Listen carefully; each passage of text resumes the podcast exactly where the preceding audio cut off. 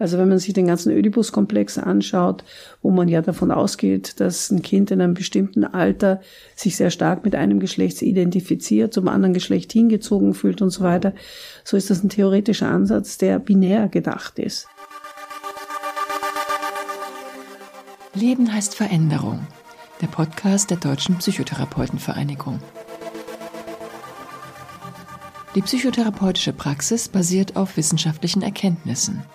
Und für die Weiterentwicklung unserer Arbeit ist es wichtig, Methoden und Diagnosen immer wieder zu überprüfen und neue Ansätze kennenzulernen. Deswegen widmet sich der DBTV-Podcast in dieser fünften Staffel der Forschung und ihrer Vermittlung. Es wird um Patientinnengruppen gehen, die bisher im Schatten standen, um die Verbesserung von Behandlungsmethoden und um wissenschaftlich fundierte Psychoedukation auf Social Media. Lassen Sie sich anregen. Mein Name ist Hertha Richter-Appelt und ich bin psychologische Psychotherapeutin mit sowohl einem verhaltenstherapeutischen wie psychoanalytischen Hintergrund. Ich habe zwei Bereiche, mit denen ich mich intensiv beschäftigt habe. Einerseits war ich Gleichstellungsbeauftragte der medizinischen Fakultät und habe dafür gekämpft, dass mehr Frauen in Führungspositionen kommen. Dabei ging es immer um Männer und Frauen ganz eindeutig. Und auf der anderen Seite bin ich ähm, Sexualwissenschaftlerin mit einer psychoanalytischen Ausrichtung, wo mich in den letzten Jahren vor allem Varianten der Geschlechtsentwicklung äh, interessiert haben, wo es eben nicht um eindeutige Männer und Frauen geht, sondern um Varianten. Forschung zu Varianten der Geschlechtsentwicklung. Also das Thema Intersexualität bin ich auf jeden Fall mit einem Plan angegangen und zwar insofern, als ich angefangen habe, mich mit dem Thema zu beschäftigen, ich, ich kann sagen, fast bestürzt war, dass in unserer Gesellschaft das überhaupt kein Thema ist. Selbst ich als Sexualwissenschaftlerin habe über Jahre mit Personen gearbeitet, die man früher als Transsexuelle bezeichnet hat das heißt Personen, die für sich das Gefühl hatten, dass ihre Identität nicht mit ihrem Körper übereinstimmt. Und ein Kriterium war da immer, dass man in der Diagnostik feststellen musste, dass es sich nicht um eine Person handelt mit Intersexualität. Die Fachausdrücke waren Hermaphroditismus und Maskulinus und Femininus und so weiter. Und interessanterweise hat niemand sich wirklich dafür interessiert, was Intersexualität bedeutet. Äh, zu dem Zeitpunkt, als wir unsere Studie begonnen haben, war es so, dass auch betroffene Personen, vor allem in Amerika, sich als Intersex bezeichnet haben. Und wir haben das übernommen. Und erst im Lauf der Studie wurde klar, das ist eine extrem heterogene Gruppe. Betroffene meinten, dass wenn man sie als Intersex bezeichnet, dass das diskriminierend ist. Und man hat versucht, einen Begriff zu finden, der äh, neutraler ist. Aber das ist etwas, was erst in den letzten Jahren entstanden ist. Wir haben von äh, eine Leitlinie herausgegeben, die ist jetzt vor sieben Jahren oder sechs Jahren das erste Mal erschienen. Da haben wir das erste Mal offiziell diesen Begriff Varianten der Geschlechtsentwicklung äh, eingeführt und nicht mehr Intersexualität gesagt. Die Wissenslücke. In der Gesellschaft hat man Anfang der 2000er Jahre von einem dritten Geschlecht überhaupt nicht gesprochen, sondern da gab es Männer und Frauen und das war's. Und alle Personen, die für sich in Anspruch genommen haben, dass sie irgendwie sich nicht so typisch männlich oder weiblich erleben, wurden eigentlich als krank oder als anormal angesehen. Und ich glaube, dass es schon eine Riesenentwicklung in unserer Gesellschaft gab, zu akzeptieren, dass es eine ganze Palette an geschlechtlichen Identitäten gibt und, wie wir auch wissen, eine ganze Palette an Körpern gibt. Es war vor allem so, dass äh, in den 50er, 60er Jahren der Ansatz derjenige war, dass wenn eine Person äh, kein eindeutiges oder untypisches Genitale hatte, dass man all diese Personen ganz unabhängig davon, welchen äh, Chromosomensatz sie hatten, in dem Moment, wo der Penis zu klein war oder teilweise vielleicht gar kein Penis da war, hat man gesagt, so, so eine Person kann nicht als Mann durchs Leben gehen, kann sich nicht entwickeln in einer männlichen Art und Weise. Deswegen versuchen wir, die sich zu Mädchen zu machen. Und der Ansatz war der, oder die Idee war der, und das da muss ich sagen, weil das heute oft angegriffen wird, äh, die Idee war der, je unauffälliger so eine Person aufwächst, umso weniger Probleme hat sie. Und man kann aber Dinge nicht verschweigen und nicht vertuschen. Und das war letztendlich dann das Problem. Und als die ersten dann in die Öffentlichkeit gegangen sind, habe ich damals festgestellt, es gibt in Deutschland, die, äh, in Deutschland werden die Leute auch so behandelt, aber es gibt keine einzige Untersuchung dazu, was aus diesen Menschen geworden ist. Und das war dann sozusagen der Ansatz, dass ich mit dieser sogenannten Hamburger Intersex-Studie angefangen habe. Die Hamburger Intersex-Studie am Institut für Sexualforschung und forensische Psychiatrie in Hamburg. Wir haben, um das Ganze zu untersuchen, weil es eben praktisch nichts gab, konnten wir ja nicht irgendwelche standardisierten Messinstrumente anwenden, sondern haben einen sehr umfangreichen Fragebogen entwickelt. Der hat sich darauf bezogen, auf der einen Seite, welche medizinischen Maßnahmen haben die Personen erfahren, wie sind sie von ihrer Umwelt wahrgenommen worden, behandelt worden und so weiter und wie war letztendlich die Entwicklung bis zu der Frage, ob sie Partner hatten oder nicht oder Partnerinnen hatten oder nicht oder äh, aber auch, ob sie eine Sexualität gelebt haben oder nicht. All diese Fragen dazu wusste man ja gar nichts. Ich glaube schon eine sehr zentrale Frage war, äh, ob die Art und Weise, wie sie behandelt wurden, und dazu kann ich gleich was sagen. Also die Behandlung sah im Wesentlichen so aus, dass ähm, die Kinder vor allem so behandelt wurden, dass man ihnen nicht gesagt hat, warum sie zum Arzt müssen. Äh, die mussten regelmäßig zu irgendwelchen Kontrollen. Regelmäßig wurden bei bestimmten Kindern die Genitalien untersucht. Das heißt, sie haben in einer Welt gelebt, wo auf der einen Seite nicht darüber gesprochen werden durfte, dass sie auffällig sind, unter Anführungsstriche. Und auf der anderen Seite sind sie in die Klinik gekommen und wenn sie da waren, dann ist meistens die ganze Klinik zusammengetrommelt worden, damit die Ärzte auch mal sehen, wie so ein Kind aussieht. Und das ist natürlich etwas extrem traumatisierendes. Und das haben nicht wenige erlebt. Oder eine andere, ein anderer Punkt, den auch viele erwähnt haben, dass es damals durchaus üblich war, dass sie als Kinder abfotografiert wurden, dass sie gezwungen wurden, sich auszuziehen und dass man sie fotografiert hat für die Lehrbücher. Viele von denen klagen heute, weil sie sagen, man hat uns gar nicht gefragt, ob wir in diese Lehrbücher wollen oder nicht wollen, aber finden sich abgebildet in irgendwelchen äh, pädiatrischen Lehrbüchern. Und das sind alles Dinge, die haben sie zu dem Zeitpunkt, als sie passiert waren, gar nicht so realisiert, sondern erst viel, viel später, viel Jahre später als Erwachsene haben sie nachgedacht, haben gesagt, hoppla, was hat man da mit uns gemacht? Und ich glaube, man muss wirklich da die Medizin auch in Schutz nehmen, weil das war damals bei allen Krankheiten üblich. Also Patienten wurden einfach abfotografiert, Patienten wurden im Hörsaal vorgeführt und so weiter und so fort. Die Medizin ist da Gott sei Dank weiter heute und ist sehr viel sensibler. Eine sehr interessante Erfahrung für mich war, wir haben ja mit den Leuten auch gesprochen, also wir haben Interviews mit denen gemacht. Und ich fand es sehr spannend, dass ich mit Personen mich unterhalten habe, wo ich im Gespräch, ohne dass ich es ausgesprochen habe, das Gefühl hatte, jetzt rede ich mit einem Mann. Und dann hat die Person gelacht und ich habe das Gefühl, jetzt rede ich mit einer Frau.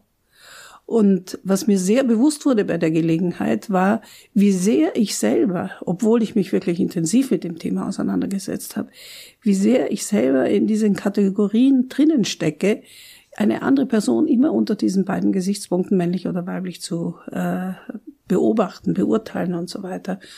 Und das war schon eine sehr, sehr interessante Erfahrung, weil äh, bis zu dem Zeitpunkt habe ich mir nicht sehr viel Gedanken darüber gemacht, aber dieser, dieses, wie ein Umspringbild war das, ja. Ähm, und das hat mir dann so deutlich gemacht, das sind nicht Personen, die entweder männlich oder weiblich sind, sondern die eben beides sind. Und das ist ein anderer Gedankenansatz. Was ist es denn? Die Frage nach dem Geschlecht. Eltern werden ja in der Regel, in den meisten Fällen damit unmittelbar nach der Geburt, also in vielen Fällen unmittelbar nach der Geburt konfrontiert.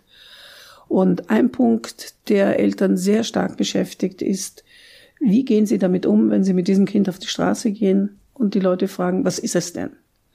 Und sie sich überlegen, wie sollen sie antworten. Sie können nicht sagen, es ist ein Mädchen, sie können nicht sagen, es ist ein Junge.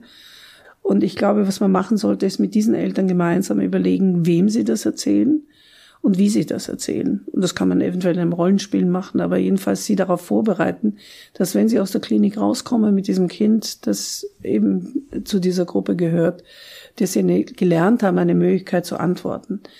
Also es ist wichtig, dass man auf der einen Seite durchaus die Offenheit propagiert, auf der anderen Seite immer auch respektiert, wenn eine Person nicht möchte, dass alle wissen, was mit ihr los ist.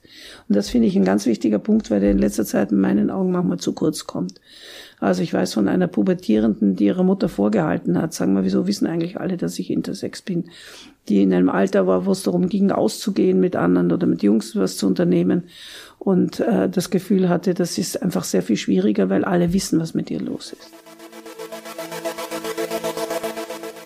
Eine Frage, die immer wieder gestellt wird, ist die Frage, was ist eigentlich der Unterschied zwischen Transsexualität und Intersexualität? Wobei ich vorwegnehmen muss, dass weder der Begriff Transsexualität noch der Begriff Intersexualität heute ein medizinischer Fachbegriff ist. Bei der sogenannten früheren Transsexualität, heute wird es als Geschlechtsinkongruenz bezeichnet. Das heißt, der Körper und das Erleben stimmen nicht überein. Gehen wir davon aus, dass Personen, die einen unauffälligen männlichen oder weiblichen Körper haben, äh, in ihrem Erleben sich nicht dem Körper entsprechend äh, männlich oder weiblich erleben. Aber was dabei wichtig ist, der Körper ist unauffällig. Bei der früheren Intersexualität oder heute eher Varianten der Geschlechtsentwicklung gehen wir davon aus, dass es körperliche äh, Auffälligkeiten gibt in dem Sinn, dass entweder ein ähm, zunächst weiblich anmutender Körper gewisse Veränderungen in dem Sinn zeigt, dass ähm, man spricht von Virilisierungen, dass äh, Auffälligkeiten auftreten, die in Richtung einer männlichen äh, Entwicklung gehen. Das kann, wie gesagt, eine zu große Klitoris sein. Das kann ein starker Bartwuchs sein. Das kann eine tiefe Stimme sein. Alles bei einem eigentlich ursprünglich weiblichen Chromosomensatz. Oder umgekehrt äh, bei einem männlichen Chromosomensatz, dass sich die männlichen äh, Geschlechtsmerkmale äh, nicht ganz ausprägen. Also ein viel zu kleiner Penis, vielleicht sogar gar kein Penis keine tiefe Stimme, kein, keine zu starke Behaarung und so weiter und so fort. Motivation. Ich kann vielleicht ganz generell sagen, dass ich äh, bei Forschung, die ich durchgeführt habe, immer darauf geachtet habe, dass es etwas ist, was mich bewegt. Also ich könnte nicht Forschung machen, wo ich das Gefühl habe, das machen schon hundert andere Leute und da mache ich da halt auch noch irgendetwas dazu, sondern mir war immer wichtig, dass ich das Gefühl habe, dass ich auch politisch äh, mit der Forschung, die ich mache, irgendetwas in Bewegung bringen kann. Das Forschungsinteresse. Mich hat von Anfang an, als, als ich anfing, in der Sexualwissenschaft zu arbeiten, immer der Zusammenhang zwischen Hormonen und Psyche interessiert. Und die erste Forschung, die ich gemacht habe, war meine Forschung bei Frauen, die eine zu starke Behaarung haben. Man sagt auch eine männliche Behaarung, weil die Behaarung, wenn sie zu stark ist, im Gesicht ist, auf der Brust ist und so weiter. Und mich damals interessiert hat, es gab einen Behandlungsansatz, wo man diesen Frauen Antiandrogene, also Gegenhormone gegen die männlichen gegeben hat. Und ich eben irgendwie so etwas erstaunt war, dass man diese Frauen genauso behandelt hat wie Sexualstraftäter. Die Studie hat dann auch gezeigt, dass wenn Frauen so behandelt wurden, dass sich das ziemlich negativ auf die Sexualität auswirkt.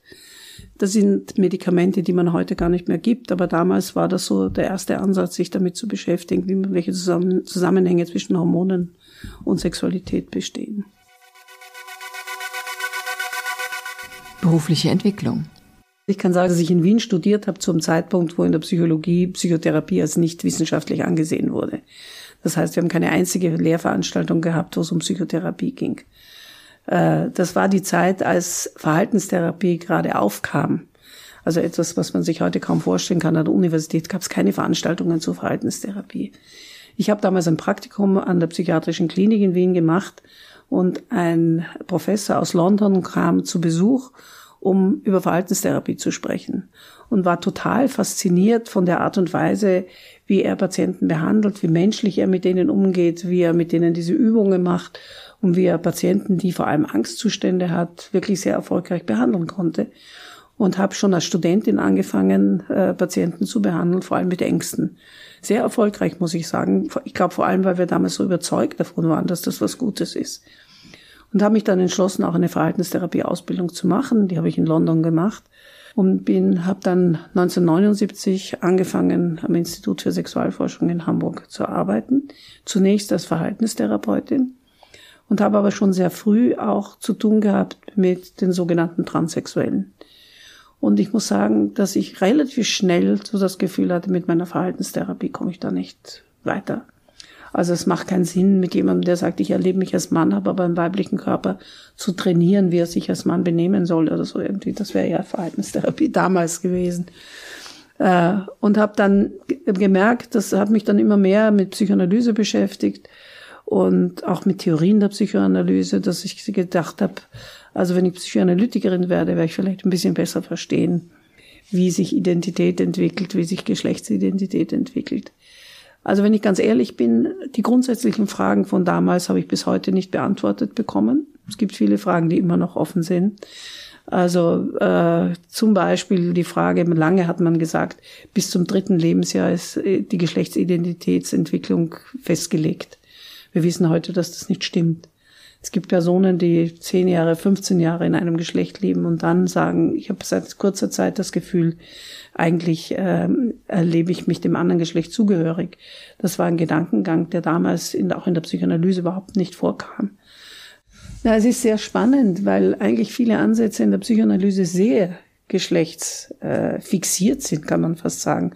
Also wenn man sich den ganzen Oedipus-Komplex anschaut, wo man ja davon ausgeht, dass ein Kind in einem bestimmten Alter sich sehr stark mit einem Geschlecht identifiziert, zum anderen Geschlecht hingezogen fühlt und so weiter, so ist das ein theoretischer Ansatz, der binär gedacht ist. Und wir wissen eigentlich viel zu wenig darüber, was mit den Kindern ist, die sich nicht so binär erleben. Wie ist es da mit der Identifikation? Weil sie eigentlich ja ein, ein Kind, das unaufhändig weiblich ist, identifiziert sich mit der Mutter. Aber ein Kind, das nicht eindeutig äh, sich als weiblich erlebt, wie, das, wie ist es da mit der Identifikation?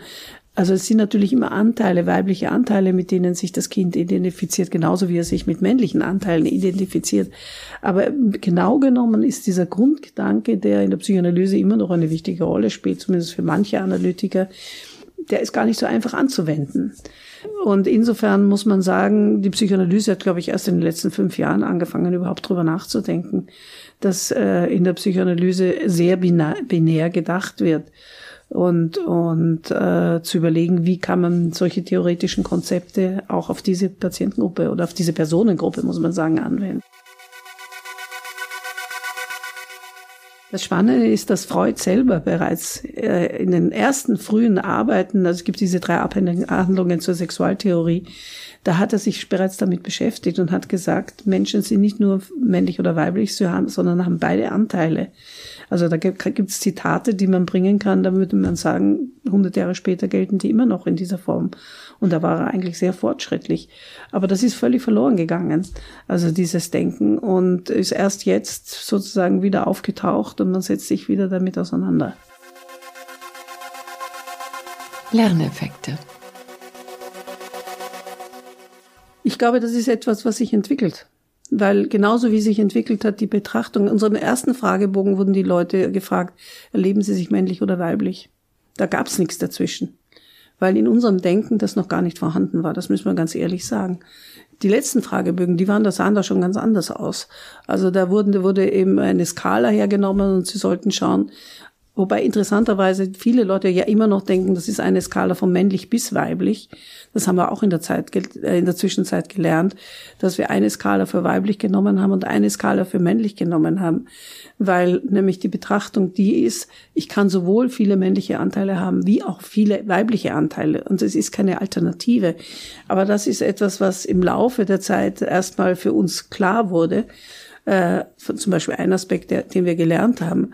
Und äh, dass es heute divers gibt, äh, hat etwas damit zu tun, dass wir eben gesehen haben, wir brauchen mehr Kategorien als dieses nur männlich oder nur weiblich. Wichtig ist, dass man es nicht als drittes Geschlecht betrachtet, sondern als dritte Option. Das ist mir ein ganz wichtiger Punkt. Weil drittes Geschlecht würde heißen, genauso wie man denkt, weiblich ist eindeutig, männlich ist eindeutig, divers ist eindeutig. Und letztlich ist divers eine Gruppe von extrem heterogenen Menschen, die ganz unterschiedlichen Hintergrund haben können und nicht eine sehr einheitliche Gruppe, auch keine einheitliche Diagnose. Also wenn man es aus der medizinischen Seite, von der medizinischen Seite her betrachtet, findet man da ganz viele unterschiedliche Diagnosen drunter. Was Forschung bewirken kann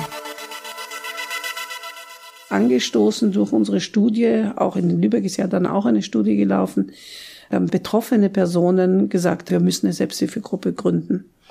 Und die waren dann diejenigen, die vor allem politisch auch sehr viel Druck gemacht haben, dass auf der einen Seite letztendlich dann dieses Gesetz gekommen ist, ähm, mit der Möglichkeit, das, ein drittes Geschlecht einzutragen, bei der Geburt nicht gleich festgelegt zu werden auf ein Geschlecht, bis zu dem, was ja jetzt zuletzt kam, dass gesetzlich geregelt wurde, dass nicht operiert werden darf, ohne dass die Zustimmung gegeben wird. Das war ein Podcast der Deutschen Psychotherapeutenvereinigung, realisiert von Christiane Zwick, Stories und Impulse. Die nächste Folge hören Sie auf der Seite der DPTV. Sie können sie auch auf Spotify und Apple Podcasts abonnieren. Wenn Ihnen der Podcast gefällt, empfehlen Sie ihn gerne weiter. Wir freuen uns auch über gute Bewertungen und Anregungen. Sagen Sie uns, welches Thema Sie interessiert. Die Mailadresse lautet podcast.dptv.de.